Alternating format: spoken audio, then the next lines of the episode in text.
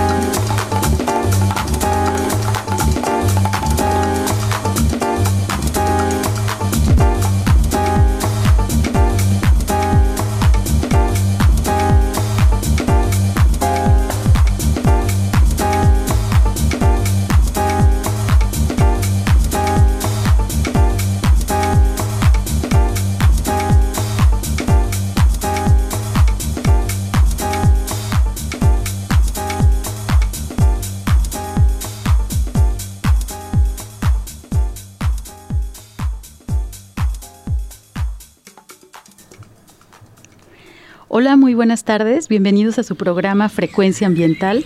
Mi nombre es Sandra Gallo. Los acompañaré el día de hoy, sábado 31 de agosto, hasta las 3 de la tarde. ¿Cómo estás el día de hoy? Estamos ya despidiendo el mes de agosto. Tan solo nos quedan cuatro meses para terminar el año 2019. Espero que todo vaya muy bien para ti. El día de hoy iniciamos con todo el ritmo de Saint Germain y su canción Soft Flute. Esperemos que toda esta energía esté de acuerdo a tu sabadito el día de hoy. Y te recordamos que estamos transmitiendo desde Jalisco Radio en la zona metropolitana de Guadalajara a través del 96.3 de FM y del 630 AM. Queremos saludar también a quienes nos escuchan en la bella ciudad Guzmán, en el 107.1 de FM y en la costa, en Puerto Vallarta, que siempre me hace suspirar. Esperemos pronto estar por allá a través del 91.9 de frecuencia modulada. También les recuerdo nuestras vías de comunicación. Pueden llamarnos al teléfono 3030 8250 de lunes a viernes de 9 a 5 de la tarde. También tenemos un Twitter. Pueden contactarnos a través de arroba semadethal y a través de la página de Facebook Secretaría de Medio Ambiente y Desarrollo Territorial. Queremos, escuchar de ustedes. Comuníquense con nosotros, por favor. El día de hoy vamos a platicar acerca de un evento que sucedió aquí en nuestra ciudad de Guadalajara la semana pasada, en donde fuimos anfitriones de la Conferencia Nacional de Gobernadores, o la CONAGO, por ahí seguramente lo han de haber escuchado, y esto se trató, pues bueno, recibimos a los representantes de cada estado para trabajar en la Comisión de Medio Ambiente, de Recursos Hídricos y Cambio Climático.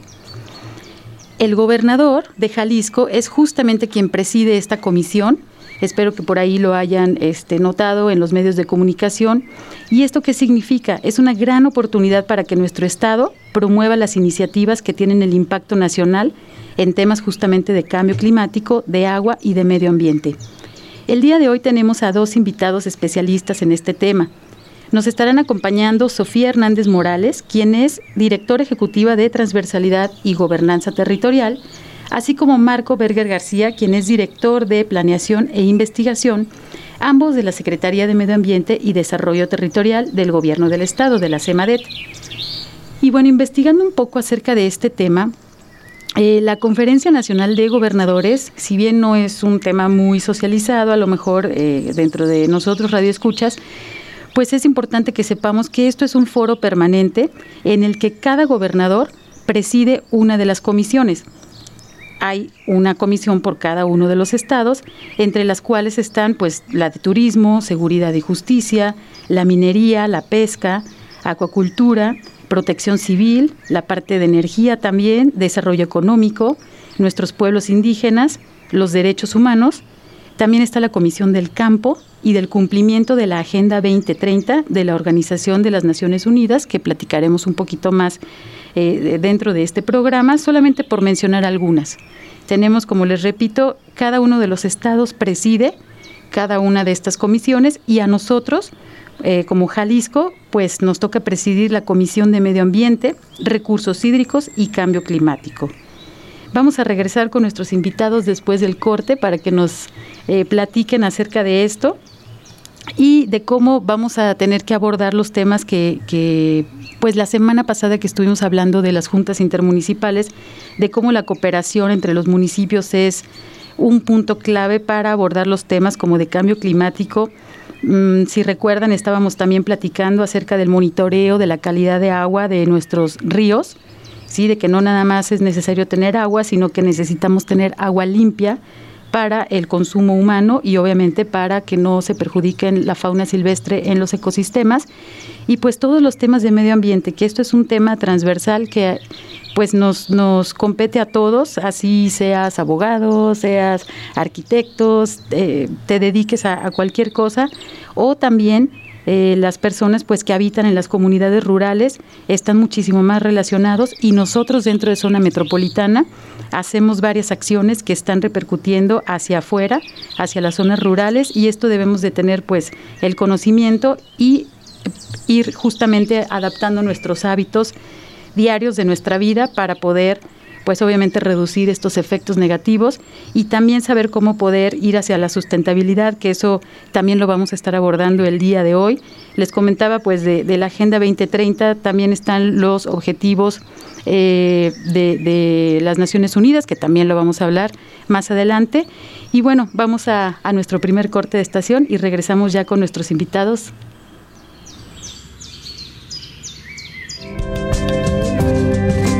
Frecuencia ambiental. Vuelve en unos momentos. Quédate con nosotros. Estás sintonizando Frecuencia ambiental. Continuamos.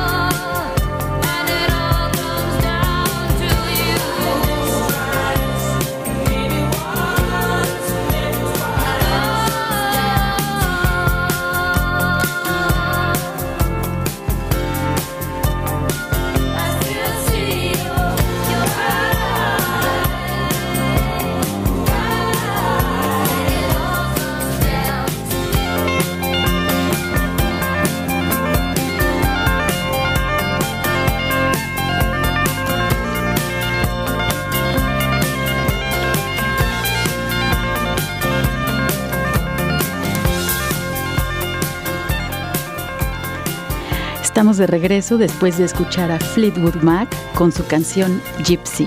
¿Qué tal este ritmo para el día de hoy, sábado? Tenemos ya en cabina a nuestros invitados, Sofía Hernández Morales, quien es directora ejecutiva de Transversalidad y Gobernanza Territorial, y Marco Berger García, director de Planeación e Investigación, ambos de la Secretaría de Medio Ambiente y Desarrollo Territorial del Gobierno del Estado. Bienvenidos, ¿cómo están? Hola Sandra, buena tarde, encantado de estar contigo. Hola Sandra y a todo el auditorio, muy buenas tardes, estamos muy contentos de estar aquí. Muchísimas gracias por estar presentes el día de hoy en Frecuencia Ambiental. Y bueno, con este tema de la Conferencia Nacional de Gobernadores y la Comisión justamente de Medio Ambiente, Recursos Hídricos y Cambio Climático, nada más. Ahora sí, son tres temas enormes tres temas muy, muy amplios ¿no? que tenemos que abordar y, y, es urgente. Quisiera iniciar preguntándoles cuál es la problemática ambiental que se detecta a través de la comisión. Marco, que nos pudieras decir. Con mucho gusto, Sandra. Primero un poco de contexto de, digamos, del surgimiento en los últimos meses y yo diría años de cómo se han identificado estas grandes problemáticas a nivel nacional y obviamente a nivel de los estados y de los municipios, cómo esta preocupación ha ido creciendo hasta llegar a un punto bastante elevado al día de hoy y es por eso que surge esta gran iniciativa de los gobernadores para formalizar una mesa específica de cambio climático, recursos hídricos y medio ambiente a partir de cuatro grandes problemáticas identificadas. Una primera tiene que ver con ecosistemas y biodiversidad, hemos visto los datos y las evidencias hasta a nivel visual, ¿no? Cómo se han ido degradando y deforestando nuestros bosques. Tenemos tasas bastante aceleradas que según distintas fuentes nos dan un número aterrador de prácticamente 250 mil hectáreas que se pierden cada año. La degradación que no es tan fácil de medir porque implica cómo poco a poco se van erosionando y se van degradando nuestros, nuestros suelos y bosques, implica un escenario de más largo plazo, pero también hay, hay datos en la misma línea alarmantes. Muy ligado a esta problemática está el tema de la biodiversidad. Como ustedes saben, somos un país megadiverso a nivel mundial. Sin embargo, también encabezamos las listas a nivel internacional en especies amenazadas cada año. Hay documentos que así lo validan y tenemos que hacer algo al respecto. Por eso es que se definió este primer gran bloque de problemáticas. Pero obviamente en ese contexto tenemos una población aproximada de más de 10 millones de personas que habitan alrededor o dentro de nuestros bosques. Entonces no es una cuestión nada más de conservación de los ecosistemas, sino de las interacciones que hay entre la gente que habita dentro de esos ecosistemas y cómo podemos resolver sus problemáticas en materia, por ejemplo, de pobreza, marginación, etcétera. Un segundo gran bloque que se ha identificado en estos años es, obviamente, cada uno de estos temas son grandes temas per se, es el del agua, ¿no? El tema de los recursos hídricos que le da nombre a la mesa. Y ahí se identificaron de manera preliminar con, con fuentes oficiales como el INEGI, como el INEC, como todas las investigaciones que hacen las universidades. Tenemos datos también muy fuertes en materia de contaminación del agua a nivel local, municipal y estatal en los tratamientos de las aguas residuales. Todavía tenemos un déficit muy grande.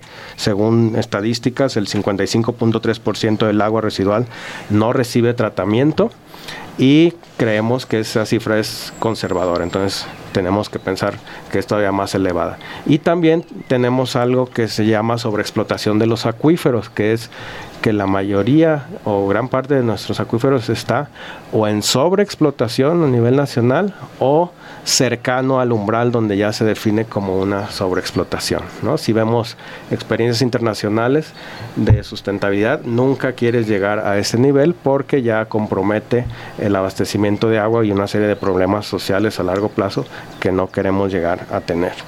Un tercer bloque tiene que ver con el tema muy enfocado hacia las ciudades grandes, pero también cada vez más ciudades intermedias, que tiene que ver con el gran tema de calidad del aire, porque obviamente ahí sí hay mediciones mucho más concretas que nos hablan de los días que hemos sufrido contingencias ambientales y sobre todo en los últimos años cómo esa contaminación se ha ligado con la salud humana y las muertes prematuras, que ya se habla de cifras de miles de, personas que anualmente eh, digamos, aumenta su probabilidad de, morir, el tema de la morbilidad, o baja mucho su calidad de vida, ¿no? Y estamos hablando de una gran pérdida a nivel humano y también de costos asociados a la prevención, atención de esos males. Entonces tenemos que hacer algo en esa materia de calidad del aire y no es exclusivo únicamente de Ciudad de México, Monterrey, Guadalajara y Puebla, sino que también en muchas ciudades intermedias hemos crecido mucho como país en las últimas décadas. Ya tenemos problemas de calidad del aire en ciudades como, por decir un ejemplo, Irapuato, Guanajuato. ¿no? Entonces tenemos que hacer estrategias con los estados a ese nivel. Y finalmente, dentro de estos cuatro grandes bloques también se le da un apartado especial dentro de la mesa de la comisión al tema de residuos.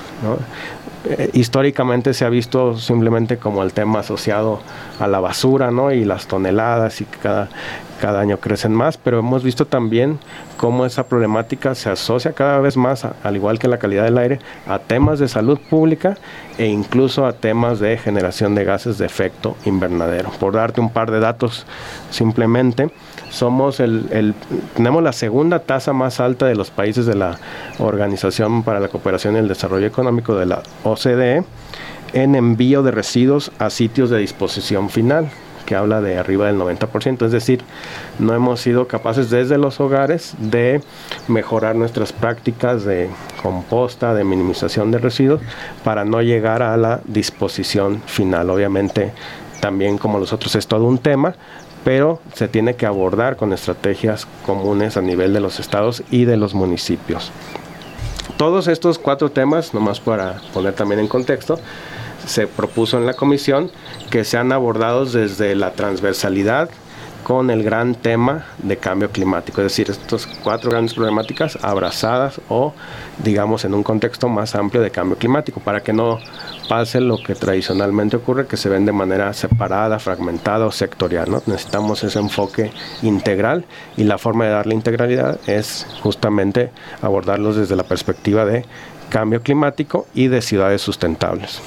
Esto es una agenda enorme, creo que cada uno de los puntos que nos ha mencionado Marco, ustedes que nos están escuchando seguramente han tenido, obviamente en sus ciudades, eh, efectos de mala calidad del aire, eventualidades que tienen que ver justo con la degradación de los bosques. Vemos la zona de Ciudad Guzmán que tuvieron los grandes incendios hace unos meses y obviamente se degrada, tenemos ciertos eh, desplazamientos de tierra y va asociado justamente a calidad del aire. Como les mencionaba, pues bueno, es una agenda enorme, no es grande. Ahorita lo que nos está comentando Marco son temas grandes, son temas que no se pueden eh, tomar de manera separada porque la problemática es muy grande y tiene muchas aristas. Sofía, si nos puedes platicar un poquito acerca de cómo se construye esta agenda de trabajo, porque viendo estos temas que nos están platicando, no es algo sencillo ni de dos o tres personas, sino justamente se necesitan de estas alianzas como, como esta comisión que, que viene de la Conferencia Nacional de Gobernadores. ¿Cómo se genera, cómo se construye esta agenda de trabajo y cómo se abordará cada uno de estos temas? Sí, claro que sí, Sandra, te platico. Lo primero creo que tienes ahí como el punto de cómo vemos a nivel de la localidad de los ciudadanos cómo está afectando toda esta problemática, reconocer esos problemas y darles ese nivel. Y entonces poder trabajar a nivel estatal, en este caso, y con los otros gobernadores hombro a hombro, a ver cómo vamos a hacer para sacar adelante estas agendas y que el ciudadano común realmente pueda estar viendo mejoras en el entorno, mejoras en la salud, mejoras en su calidad de vida, como lo decía Marco. En vez de que estos problemas estén creciendo, vayamos viendo cómo poderlos controlar. Entonces, de acuerdo a esta agenda tan amplia, tenemos cuatro grandes ejes. Uno tiene que ver con los ecosistemas y la biodiversidad, que creemos que es la base de todo. O sea, cómo vamos a trabajar el territorio, reconociendo que necesitamos el agua, necesitamos el alimento, necesitamos muchos servicios eh, ambientales que nos proveen estos ecosistemas, hay que cuidarlos. Entonces, tiene que haber ahí una lucha, una cruzada contra la deforestación y la degradación muy amplia, muy contundente y trabajando de la mano con nuestros estados vecinos. También tenía que haber para este eje estrategias regionales de cómo manejar el tema de biodiversidad y las áreas naturales protegidas, porque los ecosistemas no reconocen los límites políticos de los municipios o de los estados. Entonces, de ahí que tenemos que trabajar también como regiones geográficas y, biogeográficas, etcétera. También el tema del agua tiene esta característica. Lo vamos a trabajar con una perspectiva de la gestión integral y es precisamente también reconociendo cómo el agua que recibimos viene de otros estados y cómo el agua que utilizamos va hacia otros estados o hacia el océano. Entonces, eh, ver eh, esta perspectiva integral, trabajar, por supuesto, el tema del saneamiento, que es una de las grandes claves, eh, desde lo que toca a los gobiernos con el enfoque del agua residual, urbana o de uso doméstico, pero también trabajando con los sectores productivos para que las descargas que ellos tienen o la contaminación difusa que hay a través de las actividades en el campo sea cada vez menor, tengamos hábitos de producción que sean pues menos eh, contaminantes, menos nocivos para el medio ambiente y pues bueno, ahí creo que es una, agenda bastante amplia también el tema del agua. Eh, por otro lado tenemos la agenda de las ciudades con esta perspectiva de que las ciudades sean sostenibles y sean resilientes. Es decir, que tengan esta perspectiva de que a futuro las futuras generaciones puedan tener los mismos servicios, la misma calidad de vida, etcétera, que tenemos o mejor, ¿no? Que, pueda haber más recursos y, y, más calidad en el agua, en el aire, etcétera. Y la resiliencia que implica también estar adaptados y estar listos para los retos que pueden venir a futuro, ¿no? Que si llega un huracán, hay algún problema que tenga que ver eh, con los efectos del cambio climático, estemos preparados para responder en materia de infraestructura, en materia de provisión de servicios y sobre todo en materia de que las personas estén seguras, ¿no? En materia de protección civil, por ejemplo. De manera transversal se toca la acción por el clima, que como ustedes saben, el cambio climático es un fenómeno inequívoco. Hay ya eh, muchísimos estudios a nivel internacional que lo ponen en esa calidad y también hay un reconocimiento de que es la crisis global más grande que enfrentamos como humanidad. Entonces, desde esta perspectiva tenemos que ver que este tema del cambio climático atraviesa el tema del agua porque está vinculado a posibles sequías, inundaciones, vulnerabilidad hídrica, etcétera. Atraviesa el tema de ecosistemas y biodiversidad porque las temperaturas cambian y entonces también los ecosistemas están cambiando, los sitios en donde viven las especies, etcétera, o con el tema de incendios que también platicaron en uno de los programas pasados, es más retador el combate y el control de los incendios si las temperaturas son más altas o si es más seco el ambiente. Entonces, eso también lo tenemos que tener considerado. Y las ciudades sostenibles y, resiliencia, y resilientes, perdón. O sea, que, que también desde la perspectiva de cambio climático estemos preparados en materia de infraestructura, en materia de protección civil y sobre todo en materia de como ciudadanos, nuestra parte básica de educación y cultura para la sustentabilidad esté fortalecida para que entendemos que somos parte del problema, pero que podemos y debemos ser parte de la solución. Entonces, pues son estos, estos grandes temas que traemos a la mesa, que se pusieron a consideración del pleno de los demás estados que se validaron y que entonces en un equipo técnico a través de esta comisión de la CONAGO estaremos bajando ya a mayor detalle para llegar al punto de cómo se trabaja en las localidades, que ya todos los estados lo estamos haciendo, pero el poder compartir experiencias es como la riqueza de estas comisiones. Sí, pues lo que nos platica Sofía es muy interesante porque justamente toda esta logística y la manera de cómo se trabaja al interior del gobierno, pues obviamente es conocido por las personas que estamos involucradas, pero la importancia es dar a conocer justamente cómo se están abordando los temas y lo que nos estás platicando es cada uno de los sectores tiene su responsabilidad, es decir, el ciudadano no puede decir todo desde el gobierno ni el gobierno puede decir vamos a resolver todo. Ahora, la cuestión de cambio climático tenemos que ser también muy conscientes de que hay cosas que no podemos controlar, que son ciclos planetarios, que son ciclos climáticos justamente que nosotros por más este, buenas prácticas que podamos realizar, no está dentro de nuestras manos. Entonces ahí es donde tenemos que voltear y yo insisto mucho en que volteen a ver el cielo, si viene la tormenta, este, saber leer la base de, lo que nos rodea, porque justamente tenemos que adaptarnos. Ahorita ya es entender el cambio climático, pero tenemos que adaptarnos por todas estas situaciones que hemos vivido. Mencionaste también, eh, Sofía, la cuestión del cambio climático con los gases de efecto invernadero. ¿Cuál es la situación de estas emisiones que causan el calentamiento global a nivel nacional o a nivel Jalisco? ¿Qué información tenemos? Sí, claro que sí. Esa parte también está incluida en, los, en el diagnóstico. Jalisco tiene los estudios correspondientes a nuestro estado, pero les voy a platicar ahorita el entorno nacional para tener esta perspectiva más amplia y que es cómo se trabaja en la CONAGO eh, con todos los estados. A nivel nacional hay dos grandes bloques en donde se emiten más emisiones, que es la energía y una parte de ella que tiene que ver con el transporte. Este, son en porcentaje los sectores que más suman y que más generan emisiones. La parte del transporte, pues obviamente sabemos, ¿no? utilizamos combustibles fósiles para nuestra movilidad motorizada, tanto a nivel de trayectos largos como dentro de nuestras ciudades. Entonces, por un lado está el problema ligado de la calidad del aire que nos platicaba hace unos momentos Marco y los problemas a la salud humana ligados a ella, pero también está el problema global de cambio climático. Entonces, son gases que se están acumulando en la atmósfera y que ya en conjunto pues sí tienen un impacto en cómo estos ciclos naturales de los que tú hablas y que, que, que tiene que ver ¿no? con una naturaleza de nuestro planeta,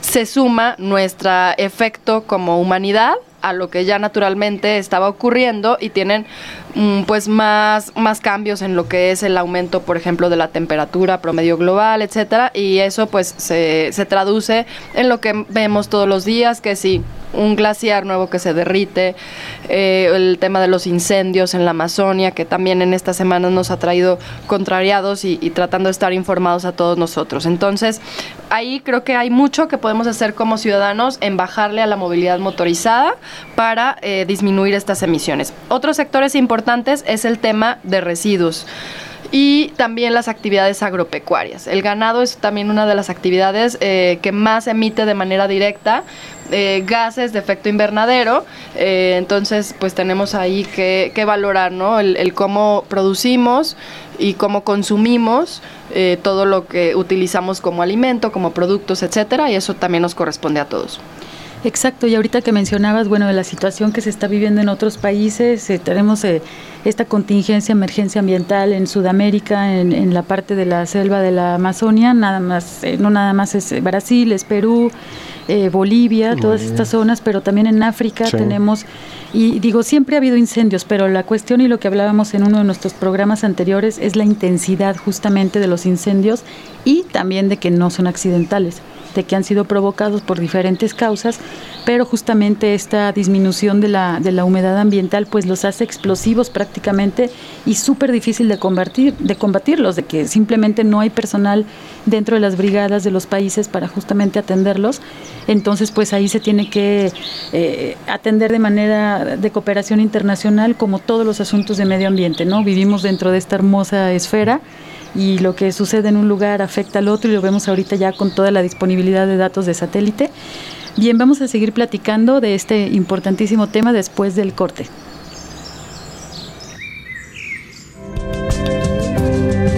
Frecuencia ambiental. Regresa en unos minutos.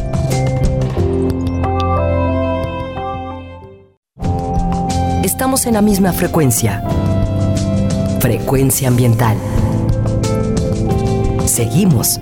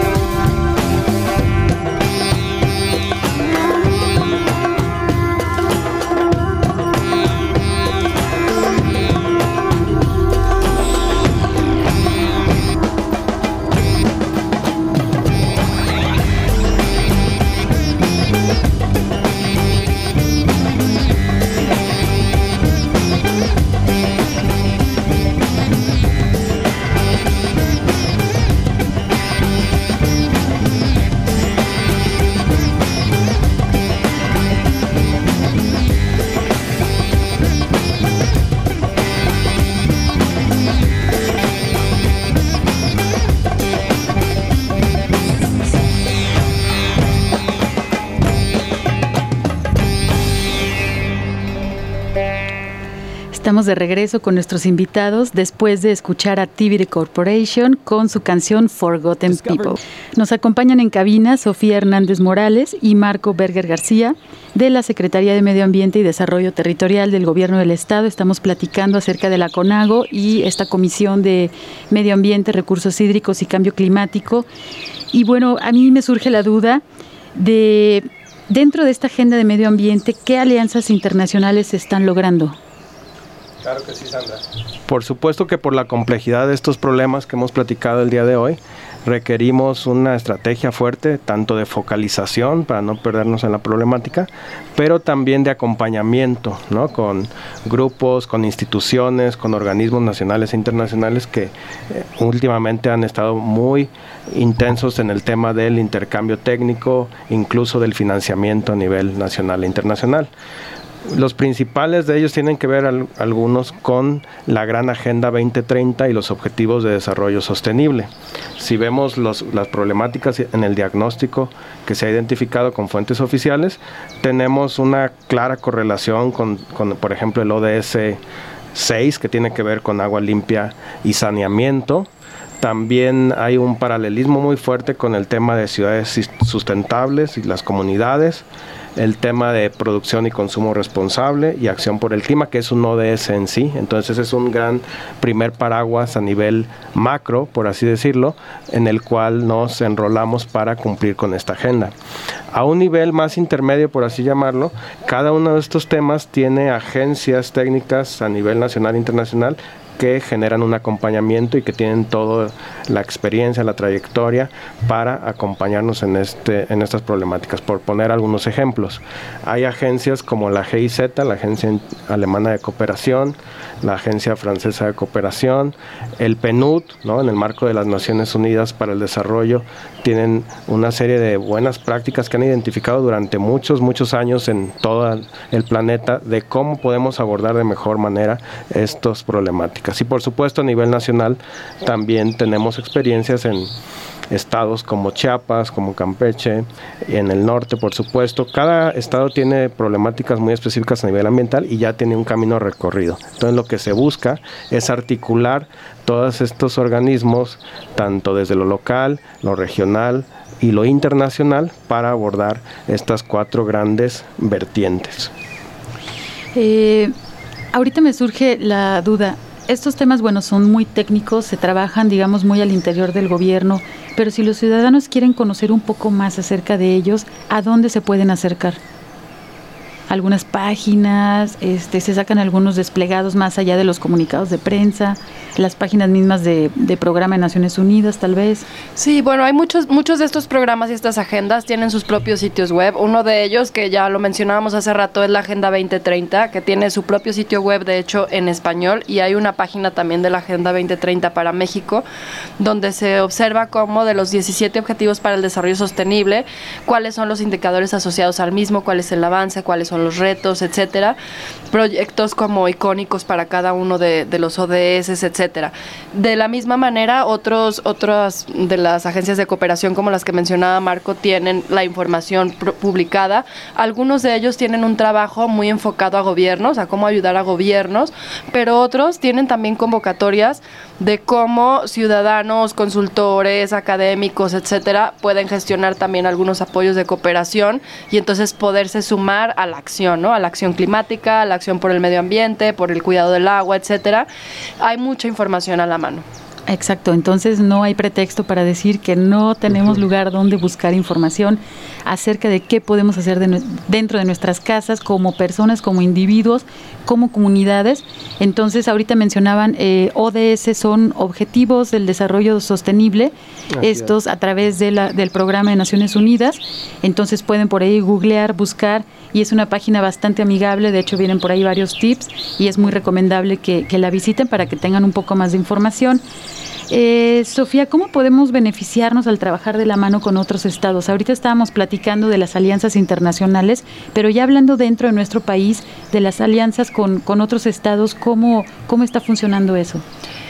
Así es, el tema de medio ambiente y cambio climático y del agua son tan retadores que no podemos hacerlo solos. ¿no? Ya hablaba Marco del tema de las alianzas internacionales y hablaron ustedes hace un par de programas de las intermunicipalidades, cómo a nivel local también nos estamos vinculando cómo nos vinculamos con estados vecinos es fundamental, porque las problemáticas las compartimos en el territorio, decíamos hace rato, la naturaleza y los problemas no reconocen estos límites de políticos como el límite de los estados o de los municipios, entonces tenemos que trabajar con esta visión de cuencas, un programa de cuencas interestatales. Tenemos que trabajar en el tema de ecosistemas y biodiversidad a nivel de eh, estrategias regionales para atacar los programas con esta visión.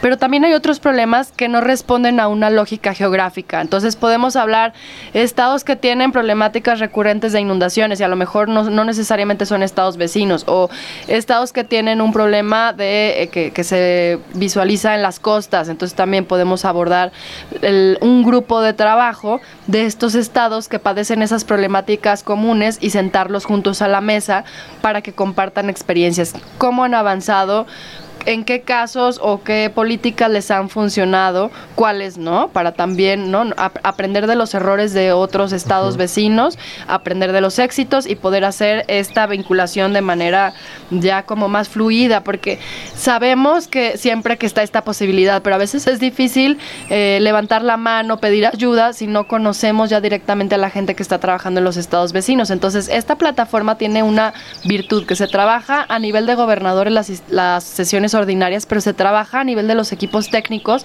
todas las sesiones intermedias para que la agenda técnica avance. Entonces, todos los secretarios de medio ambiente tienen una relación muy cercana, se ven a la mesa de manera recurrente, directores generales de sus propias secretarías, etcétera, y entonces esto hace que se allegue, ¿no? La comunicación, las soluciones, etcétera, y se puedan hacer mm, trabajos de intercambio de información, de ideas, hasta las convocatorias internacionales y tal, ahí te pasas los tips, o sea, entonces todo esto hace más fluido. Y otra de las ventajas es que a nivel internacional se está observando y valorando que el, rol de los gobiernos subnacionales en este entorno es muy importante. Entonces, hay federaciones o, naciones que no están atendiendo acuerdos internacionales como pasa con el cambio climático, pero sus gobiernos subnacionales algunos sí. Entonces, entran ahí como al quite en nosotros vamos a cumplir lo que a nivel global se debería estar haciendo, aún, aún así cuando una nación no lo esté haciendo. Entonces, si en estos eh, espacios de cooperación internacional y de intercambio, como la Conferencia de las Partes de Cambio Climático, la Conferencia en materia de diversidad biológica, etcétera, se llevan a la mesa iniciativas conjuntas como un bloque de gobiernos subnacionales pueden ser escuchadas más fácilmente por estas agencias de cooperación y podemos obtener más apoyos. Entonces ahí hay ese gran potencial que queremos aprovechar, queremos tener esta comunicación muy fluida, muy continua y sobre todo que reconozca estas concurrencias, estos puntos comunes para llevarlos a la mesa a este entorno de diálogo internacional justamente coincidimos, la unión hace la fuerza. En cuestiones de medio ambiente, ya lo hemos mencionado en otros programas, de que justamente se tiene que atender de manera conjunta. Obviamente la fauna silvestre, el viento, el agua, este, no respetan estas fronteras políticas que tenemos nosotros como humanos, que nos encanta hacer las cosas diferentes y a veces no nos gusta eh, vernos como parte de, pero tenemos que hacerlo porque justo ahorita lo que mencionabas, ya las contingencias que tenemos eh, hablando de cambio climático, pues ya se asocia muchísimo a desastres naturales. Ah. Entonces un desastre natural, como su nombre lo dice, debes de entender la naturaleza que en donde estás parado, donde estás viviendo y cuáles son las amenazas que puedes tener justamente para tener un plan de contingencia y pues nada más y nada menos salvar tu vida, ¿no? salvar la vida de, alguna comunidad, esto es bastante importante. Marco, em, esta agenda de trabajo que, hemos mencionado, que se propone a través de la Comisión de, Medio Ambiente de la CONAGO, eh, con sus planteamientos y acuerdos internacionales, ¿cómo, cómo se relaciona? Bueno, digamos que a la par de todo este trabajo a nivel nacional con, los gobiernos estatales y subnacionales, se busca emprender planteamientos para las siguientes cumbres que se van a celebrar, una a finales de este año en Santiago de Chile, que es la COP25, es la cumbre de las partes para el cambio climático, donde participan prácticamente todos los gobiernos a nivel internacional, los que más cooperan y también los que no cooperan tanto para buscar justamente esos, esos acuerdos, esas negociaciones. Para ayudarles un poquito a que cooperen un poco más. ¿Jalisco estará presente ahí en esa reunión? Por supuesto, no solo Jalisco, sino en el marco de esta comisión, los gobernadores como un bloque participativo y con la federación van a ir para presentar, para articular y ver qué alianzas a nivel internacional se pueden potencializar. Obviamente México ha participado históricamente en prácticamente todas, si no es que en todas, pero ahora se busca también darle ese matiz desde lo subnacional para acompañar los trabajos como país.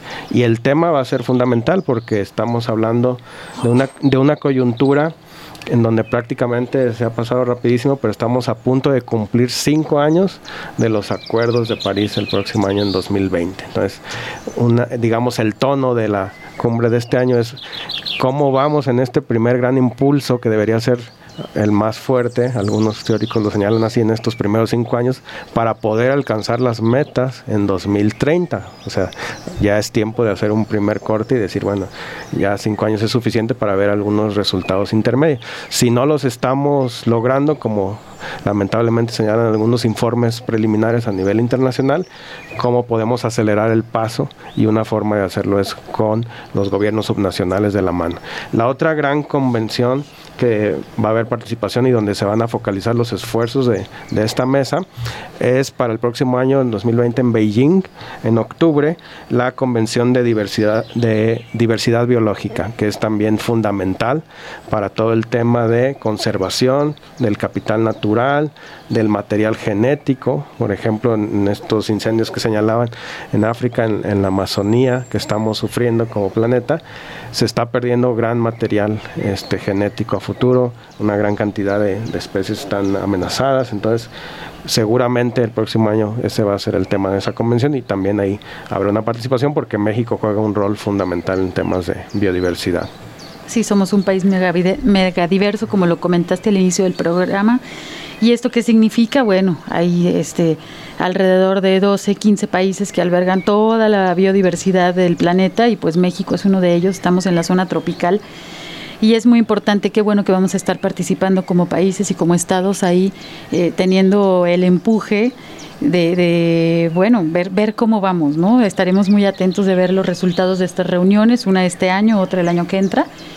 Y bueno, pues estamos en la recta final de nuestro programa. Quiero agradecer la, la presencia de nuestros invitados. Sofía, Marco, muchísimas gracias. El, el tema da para muchísimo más pero pues bueno, vamos desmenuzándolo para que no sea tan pesado para nuestros radioescuchas y justamente es el, el objetivo de frecuencia ambiental, ¿no? Estar poniendo en la mesa eh, hasta sus oídos estos temas que pueden sonar muy técnicos, pero que bueno, todos debemos de estar enterados porque todos estamos afectados o todos somos beneficiados. Justamente respiren profundo en este momento y bueno, se benefician con, con el aire que esperemos sea puro en donde, en donde están.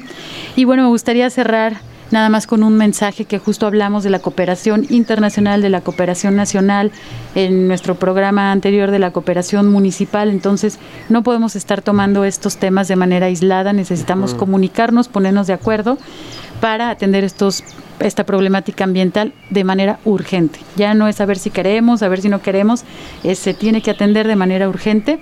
Y pues les recordamos, eh, tenemos abierta la convocatoria por parte de Secretaría de Medio Ambiente para eh, armar justamente esta capacitación de mujeres brigadistas. Ya está publicada en Facebook para que visiten nuestra página de Secretaría de Medio Ambiente y Desarrollo Territorial.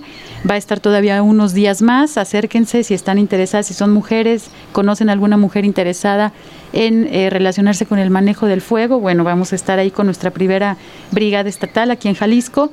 Y pues nada más para cerrar, recordarles nuestro número de teléfono, el 3030 8250. Pueden comunicarse eh, con nosotros de lunes a viernes de 9 a 5 y también vía Twitter en arroba o nuestro Facebook, que ya lo mencioné ahorita.